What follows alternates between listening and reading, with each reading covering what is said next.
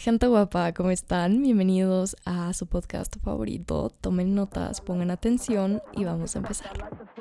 Damas y caballeros, séquense las lágrimas y pónganse las pilas porque están en el único podcast que no endulza la realidad detrás de los hombres, las mujeres y el amor. Y si no te gusta que te digan las cosas como son porque no aguantas, lo siento mucho, mi amor, porque así funcionan las cosas en la verdad, sin filtro. Gente bonita, ¿cómo están? Bienvenidos a un miércoles más de La Verdad Sin Filtro. Yo soy su host favorita, Jessica Lorg, y en el episodio de hoy te traigo la continuación del episodio 54, el pasado, acerca de cómo saber si estoy con un narcisista. En la primera parte te expliqué a profundidad y a detalle cómo funciona la mente de un narcisista, cómo puedes identificarlo, cuáles son sus características, cómo se ve el tipo de abuso, cuáles son las víctimas que escoge. Así que si no has escuchado la primera parte, ponle pausa a este episodio porque tienes prohibido continuar escuchándolo. Ve a escuchar el anterior y regresas. En esta segunda parte te voy a decir cuál es la venganza, la mejor venganza contra un narcisista y cómo llevarla a cabo paso por paso, todo lo que tienes que hacer y todo lo que no tienes que hacer para recuperar tu poder, para que sufran incluso peor de lo que sufriste. Vamos con el adelanto del episodio.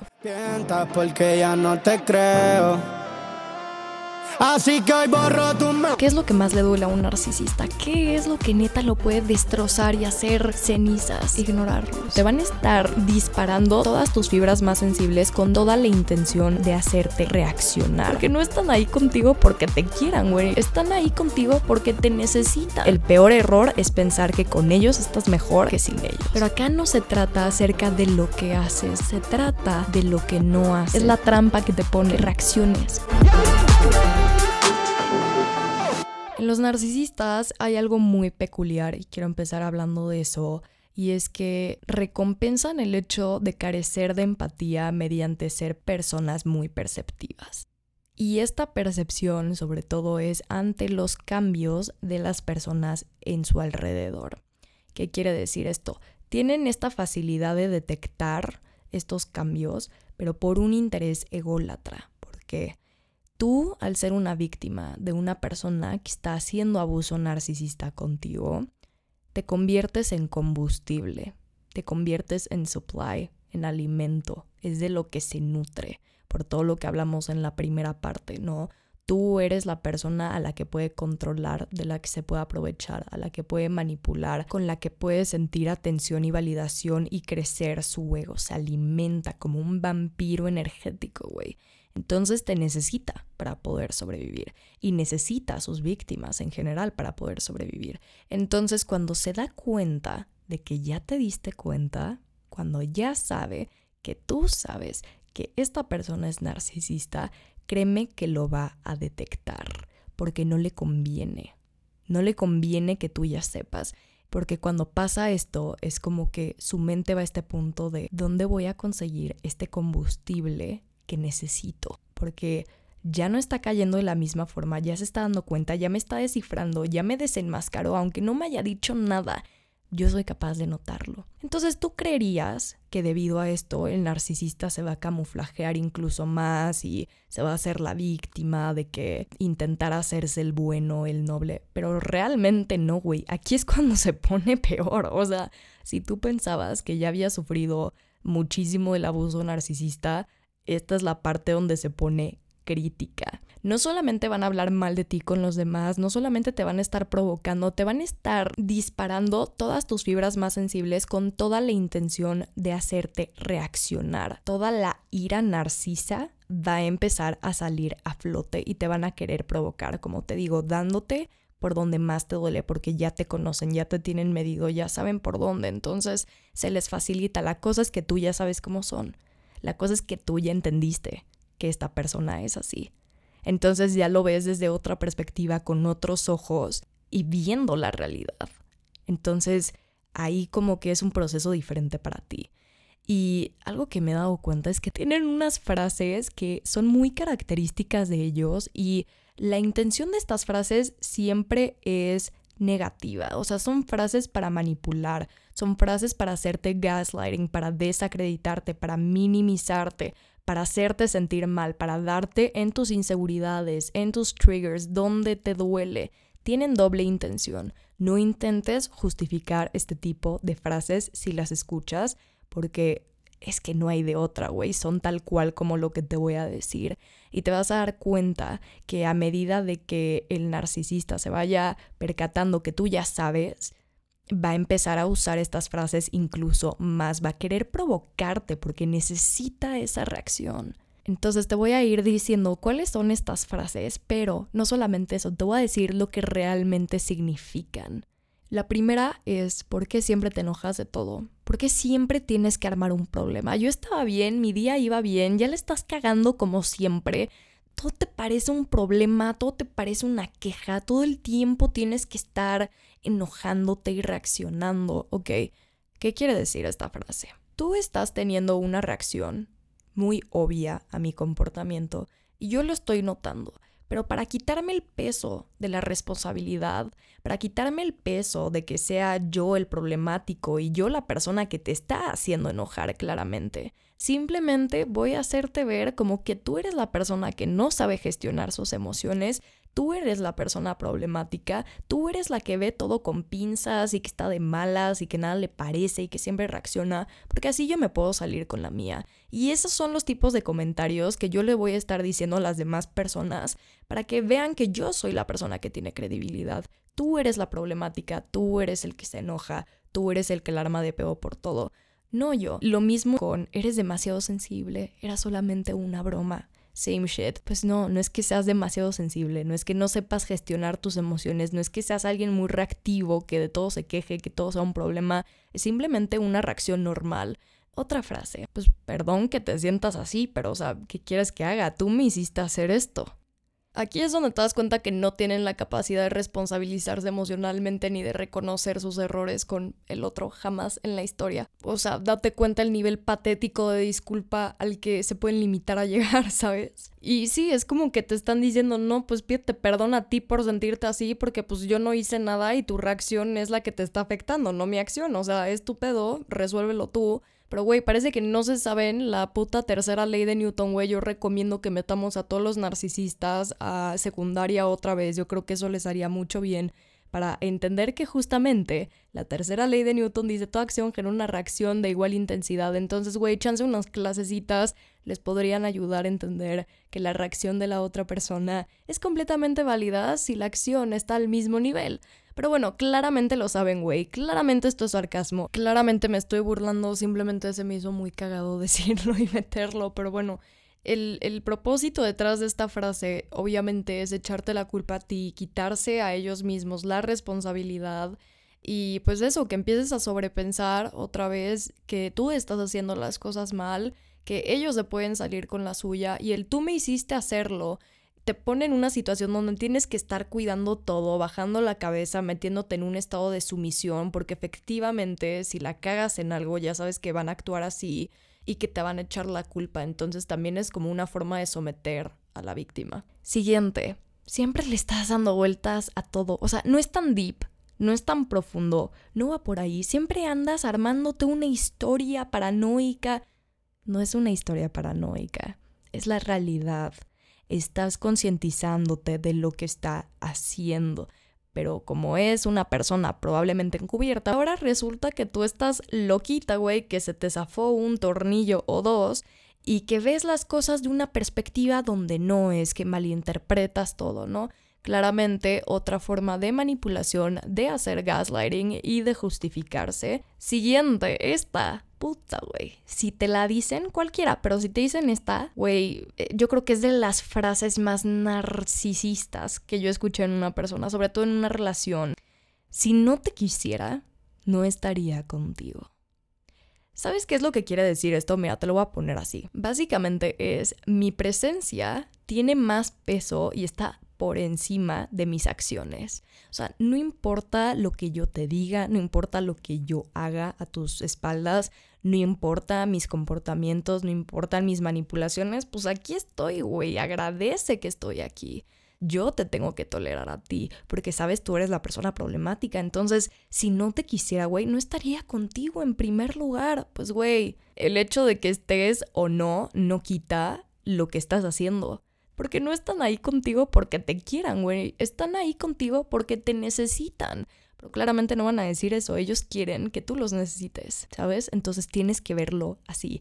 Otra que va de la mano del anterior.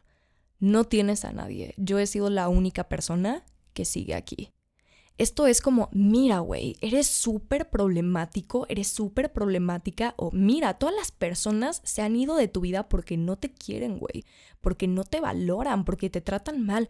Y mira, yo soy la única que tienes. Me necesitas. Si dejas de estar conmigo, te quedas solo, te quedas sola.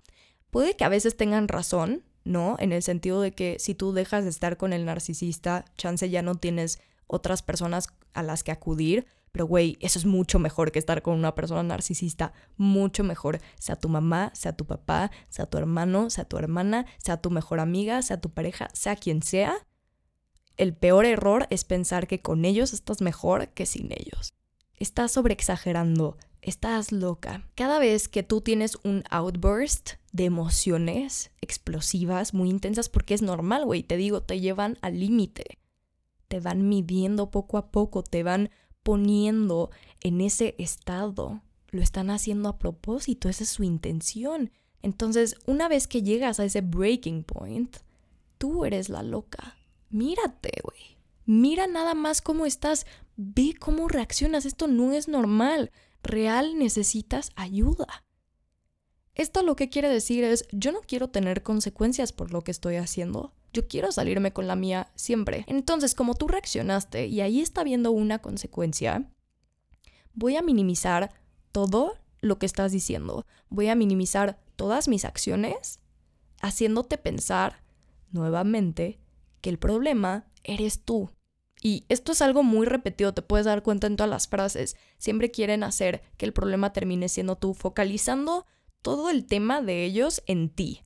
Otra frase si soy tan malo, si soy tan mala, ¿para qué estás conmigo? Y se están aprovechando, güey, porque saben que te tienen. Estás codependiente, estás muy attached a la persona.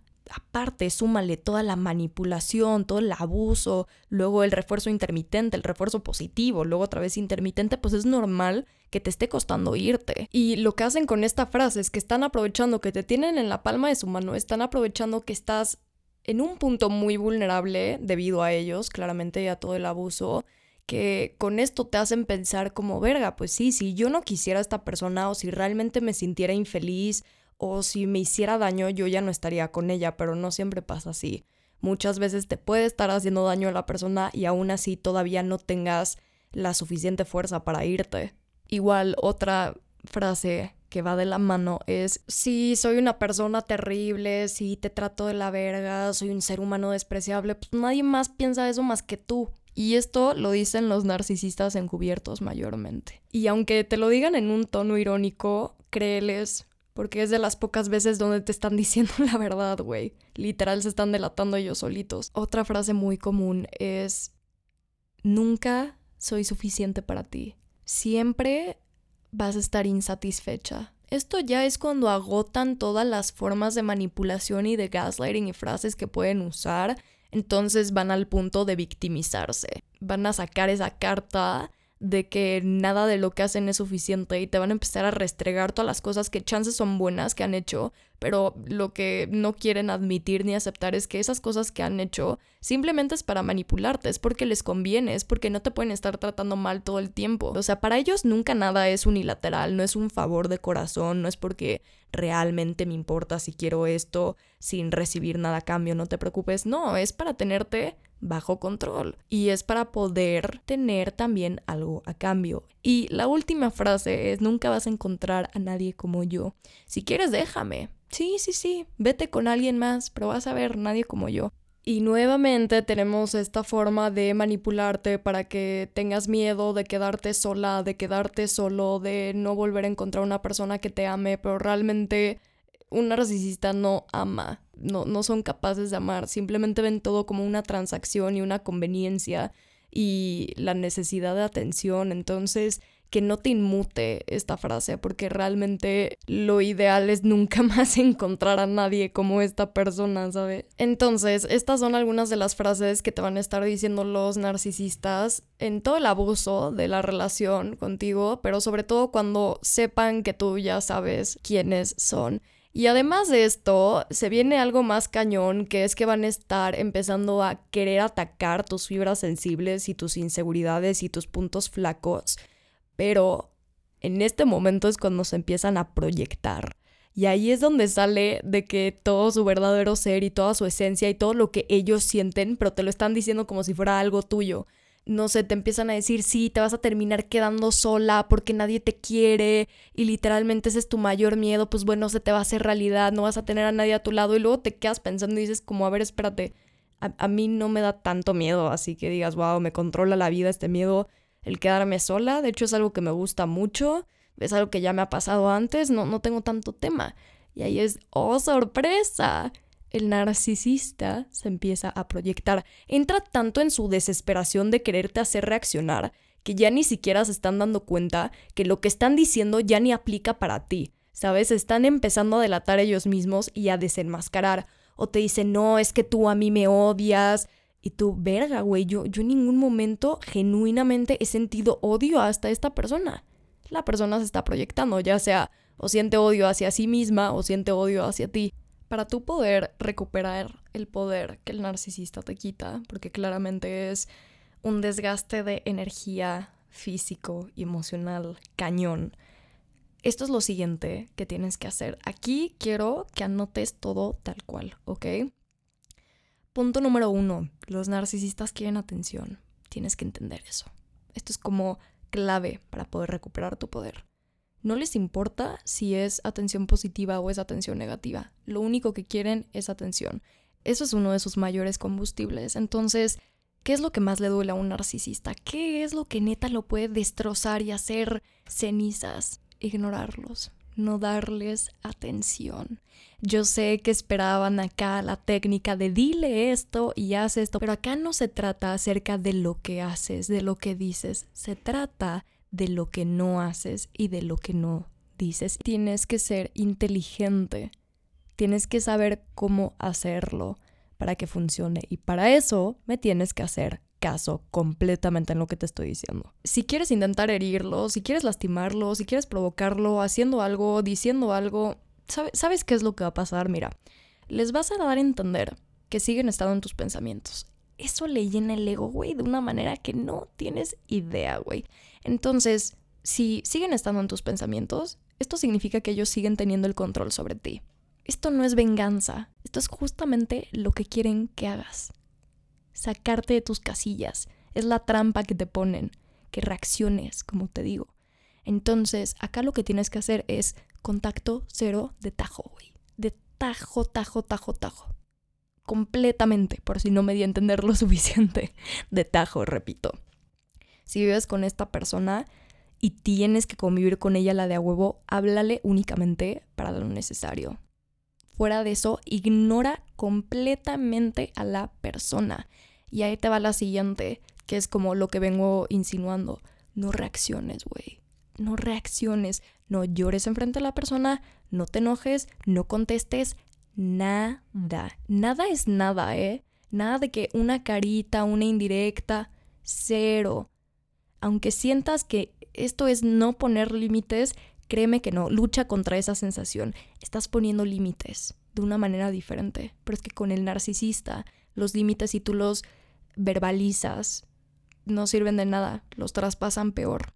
Con un narcisista, te digo, lo importante es lo que dejas de hacer. Ahí tú estás marcando los límites. Te empieza a mentar la madre, te empieza a decir cositas pasivo-agresivas o agresivas-agresivas, se empieza a proyectar un chingo contigo, vete de ahí. Si es por teléfono, le cuelgas. Si es por mensaje, bloqueas a la persona y nunca la desbloquees. Si tú reaccionas, ya perdiste. ¿Quieres perder? Reacciona, güey. Reacciona, intenta darle por donde le duele, intenta decirle X, Y cosa. No va a funcionar, te vas a estresar más, te vas a desgastar y el narcisista se va a regocijar con esa atención que le estás dando. Acuérdate, eso es clave. Le quitas la atención, ahí es donde más le duele. Le estás quitando ese combustible. Por lo mismo te decía al principio que cuando se dan cuenta, que tú te das cuenta de cómo son ellos, es cuando empiezan a reaccionar y hacer cosas peores, donde el abuso se pone muy, muy tóxico. Y aquí más que nunca es donde tienes que ser fuerte, donde tienes que tener dominio emocional. Rara vez recomiendo episodios de la primera temporada del podcast, pero vayan a escuchar el de dominio emocional, me parece que es el 8, creo, si no nada más busquen dominio emocional. Puta, podcastazo para poder empezar a tener ese dominio emocional. Y te digo, si es una persona que puedes cortar de tu vida de tajo, si es en tu casa, si te puedes ir de tu casa, vivir en otro lado, güey, hazlo. Si es tu pareja, la cortas de inmediato. Si es una amistad, cortas a la persona y a todas las personas con las que se lleva. Porque algo también muy importante es que los narcisistas tienen algo, es un término cagado, pero tienen algo que se llama changos voladores. Entonces, ¿qué, ¿qué, son estos changos voladores? Son como sus sirvientes, güey. Es como su pequeño ejército, su army, donde les empiezan a meter cizaña a cada uno de ellos, de ti claramente, y empiezan a provocarlos y a picarles. Empiezan a hablar tan mal de ti que ellos por su misma cuenta y por voluntad y decisión propia, te van a empezar a chingar también. Es como una extensión del abuso narcisista, como un tentáculo o varios tentáculos, dependiendo de cuántos tengan. Entonces, tampoco reacciones con esas personas, no le digas nada a esas personas, nada, cero reacción, que no se te mueva ni un pelo cuando estén haciendo algo. Y en el caso de que sea que tú ya puedas cortar tajos, o que sí se pueda, vas a cortar todos los putos changos voladores también, güey a todos. Por más que te caigan bien, por más que sepas que en el fondo no son así, no importa, güey. Y ¿sabes cuál es la mayor venganza para un narcisista? Esto sí, güey, los desmorona. Los desmorona por completo. Después de haber sido indiferente, de haberlos cortado de tajo, de no haber reaccionado nunca, te vas a enfocar en ti. Vas a sanar tú por completo hasta llegar al punto donde la persona te cause total y genuina indiferencia. Con genuina me refiero a que no sea una indiferencia forzada de que no, ya así me da igual, que se vaya a la verga, no sé qué, sino neta, who are you? A ese nivel, güey. Que ya desconozcas a la persona, que ya no te importe, que ya no te afecte. Indiferencia total, neutralidad total que te saquen el nombre de esta persona y ya no se te remueva el estómago ni que se te erice la piel. A ese punto vas a llegar. Mira, no sé cuánto tiempo te va a llevar esto, pero da igual, no te enfoques en, en el cómo, enfócate en el qué. ¿Qué es lo que vas a hacer? Sanar en ti, trabajar en ti. Todas esas cosas que te decía el narcisista, no vas a poder sin mí, no eres bueno para esto, tú eres muy problemático, bla, bla, bla, güey, te vas a comprobar a ti mismo que toda esa mierda que te decía era completamente falsa.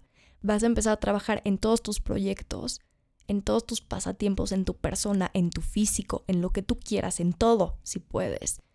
Y vas a tener un glow up. Eso, te juro, yo sé que no parece, pero te juro que a un narcisista le puede dar donde más le duele porque es un golpe al ego de realidad de mira, no te necesito en lo más mínimo. Eso es lo que realmente va a destrozar a un narcisista. Ahora, ¿qué es lo que nunca tienes que hacer en todo este proceso? Así, nunca, ni se te pase por la cabeza hacer una de estas cosas porque te vas a autosabotear.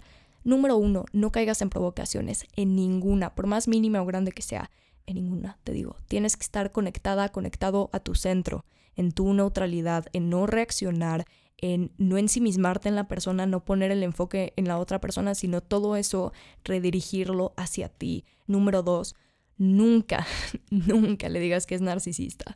Jamás, güey. Lo puedes pensar, se va a dar cuenta que sabes. Eso es muy diferente. Ya decírselo tal cual, insinuarlo, como te digo, indirecta o directamente, es el peor error que puedes hacer. Lo que va a pasar es que te la va a voltear, va a decir que el narcisista eres tú y va a poner a todo mundo todavía más en tu contra.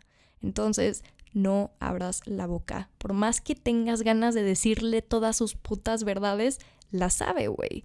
Un narcisista es muy consciente de cómo es. Créeme que su peor tortura es convivir consigo mismo todos los días, levantarse en las mañanas, verse en el espejo y saber que es una mierda de ser humano que está solo. Eso es lo peor. Y no le digas a ninguno de estos changos baladores ni a ninguna persona que es cercana a ti y a esta otra persona que es narcisista, porque le van a decir, le van a decir y no le va a gustar. esta es la forma en la que provocas al toro y te termina matando, güey. No te conviene. Y tercero, no intentes hablar las cosas con esta persona para solucionarlas. No intentes justificarte, no intentes hacer que esta otra persona vea. No sirve, ya te dije, no saben reconocer sus errores. Tienen un problema mental, güey. ¿Por qué crees que la mayoría de narcisistas no van al psicólogo y los casos donde van al psicólogo es porque iban a atenderse otra cosa? Pero no intentes resolver las cosas. La comunicación con ellos no sirve. Les va a gustar ver cómo sigues dándoles atención, cómo sigues preocupándote, porque les gusta sentir que los necesitas. No te metas en un tema donde no te toca meterte. Deja que se hunda en su propia mierda. No intentes salvar a la persona de su mierda, porque te va a meter a su propia mierda también. Ahora, yo sé que van a haber muchos efectos en tu cuerpo, incluso neuronalmente, o sea, sabes, a nivel químico, que van a estar pasando dentro de ti en todo este proceso, mediante que te vas dando cuenta, que estás cambiando las cosas, que estás tomando esta venganza, que estás recuperando tu poder y que cortas lazos con la persona. En todo este proceso va a ser una bomba de emociones porque es, es de los abusos psicológicos más fuertes, güey. O sea, no sé cómo esto no es ilegal, cabrón, pero tienes que darte cuenta que todos estos efectos que estás sintiendo son normales y son parte de, y, y no puedes luchar contra corrientes, simplemente observarlos. Entonces, algo que va a estar pasando es la disonancia cognitiva. Y esto va a ser cuando todavía estés en negación de que es narcisista, pero como que ya sabes qué es, pero no lo quieres aceptar. La disonancia cognitiva es cuando tienes dos ideas que están contradiciéndose, básicamente. Entonces, por un lado, por ejemplo, si es tu mamá, algo muy común es como, pero es mi mamá, no me haría eso, o sea, es la que me dio la vida. Al mismo tiempo dices, sí, pero una mamá no debería tratar así a su hijo o a su hija. O sea, son estas dos ideas que tienes al mismo tiempo que chocan entre sí porque son polos opuestos. Es común que vayas a sentir como que estás entre la espada y la pared de que es que chance le doy otra oportunidad porque puede cambiar y al final, no sé, es mi mejor amiga. Obviamente va a cambiar porque me quiere pero tienes que darte cuenta que esa disonancia es porque estás viviendo todo este trauma, toda esta manipulación que te está haciendo dudar de ti misma, de ti mismo, entonces ya no sabes qué es real y qué no. Es como si estuvieras disociado con tu percepción de la realidad. Entonces, no le des peso a la parte de la disonancia positiva, porque no es positiva, es idealizar y romantizar una persona que te está haciendo mal. Yo lo que te recomiendo para la disonancia cognitiva, algo que ayuda muchísimo, es escribir los hechos. ¿Qué son las cosas que esta persona te ha hecho, tal cual? Te ha manipulado, te ha mentido, te ha puesto el cuerno, te ha amenazado, lo que sea que sea el caso, lo vas a ir escribiendo todo. Y ya que lo tengas en papel, te vas a dar cuenta y probablemente te va a caer el 20 de no mames todo lo que me he aguantado. Es como todo el nudo que tienes en la cabeza de ideas que se anteponen lo, sacas a la luz y lo enfrentas, ¿sabes? Y lo concientizas. Número dos, síndrome de Estocolmo. De hecho, tengo un episodio al respecto. Y este síndrome de Estocolmo va a pasar sobre todo en pareja. Es cuando te enamoras de tu secuestrador, ¿no? De una persona que te agarró contra tu libre albedrío y al final aprendiste a querer a la persona y te enamoraste. Básicamente es lo mismo, pero a nivel psicológico. Esta persona te secuestra y te pone en una cárcel emocional donde estás en codependencia completamente de esta otra persona mientras te manipula, mientras te usa, mientras te chantajea, mientras hace un abuso contra ti constantemente y no te deja salir. Pero te enamoraste de esta cárcel porque no te has dado cuenta que tienes alas. No te has dado cuenta que esa cárcel te está limitando porque crees que es hogar, porque es lo único que conoces porque es lo que la persona te ha metido en la cabeza para que tú creas que es tu destino, que es lo mejor que puedes tener. Pero cuando volteas atrás y te das cuenta, tengo alas, güey, me puedo salir de aquí, yo puedo estar en donde quiera, yo puedo ser lo que yo quiera, yo puedo volar alto, no tengo que estar metido en una cajita. Es cuando rompes la cárcel y te sales porque estás viendo tu valor, estás viendo tu capacidad, estás viendo de lo que realmente estás hecho. Pero claro, el narcisista te mutila las alas, te hace pensar que no están ahí, pero sabes que vuelven a crecer. El síndrome de Estocolmo en, en este sentido es muy común, pero cuando te concientizas que al estar con esta persona estás en una cárcel, no en donde tú creerías que es tu hogar, es cuando se te cae la venda de los ojos y todo hace clic. Y por último, el trauma de cortar lazos con una persona narcisista no es lo mismo que cortar lazos con una persona que no lo es. Entonces, no es lo mismo dejar de hablarle a tu papá que dejar de hablarle a tu papá que era narcisista. O sea, el trauma que eso va a causar en ti, las secuelas que va a causar en ti, van a ser completamente diferentes.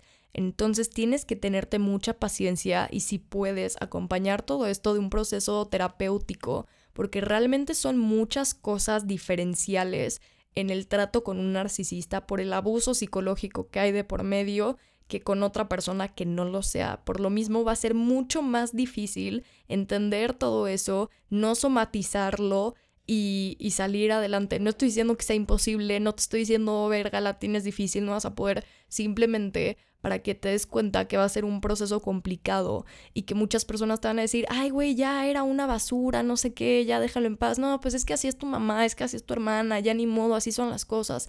Porque esos son los consejos que le darían a una persona que estuvo en una relación o que se involucró con una persona que no era narcisista. Pero acá es más difícil, güey. Acá literalmente estabas adicta a esta persona porque justamente el refuerzo intermitente que te expliqué en el episodio pasado que hacen es lo que genera adicción. Y neuronalmente, los químicos que segrega tu cerebro son los mismos que cuando estás adicto a la cocaína.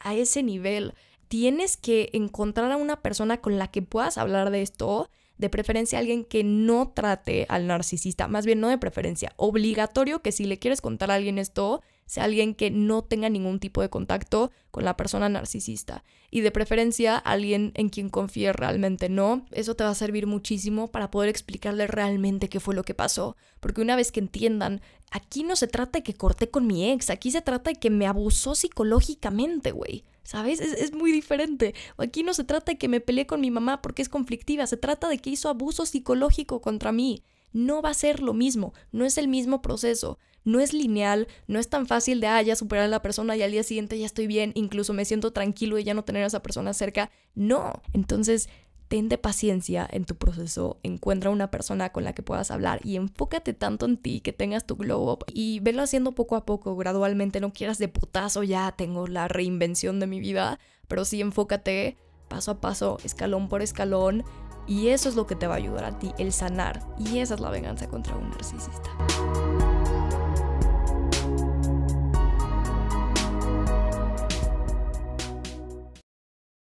Pero bueno, gente, hasta aquí llegó el episodio de hoy. Espero que les haya gustado mucho. Espero que les haya servido a todas las personas que estén lidiando con una persona narcisista. Les mando un abrazo, les mando mucho amor. Todo va a salir bien, háganme caso. Y, ustedes pueden, güey. Nada de que, ay, soy indefenso o indefensa sin él o sin ella. Nel, no, no te creas ese cuento, güey. Tú puedes, no los necesitas, vas a salir adelante y créeme que todo va a salir bien por algo pasan las cosas. Los narcisistas muchas veces vienen a tu vida a enseñarte acerca del amor propio y de poner límites. Y a ver, no porque lo estén haciendo conscientemente de que, ah, yo vengo a tu vida a enseñarte eso. No, sino el propósito más allá, si lo quieres ver así. Entonces, intenta sacar eso como algo positivo, sin justificar a la persona claramente, sin agradecerle a la persona, simplemente a la vida, porque te enseñó muchas cosas y acerca de lo que tú vales y de lo que tú mereces y de lo que tienes que permitir y de lo que no, del tipo de personas que quieres meter a tu vida y el tipo de personas que no. Entonces, eso, como te digo, enfócate mucho en ti, enfócate desde adentro. Pero bueno, eso fue todo. Espero que te haya gustado mucho este episodio y nos vemos el siguiente miércoles con uno nuevo. Yo soy Jessica Lork y esto fue La Verdad Sin Filtro. Bye.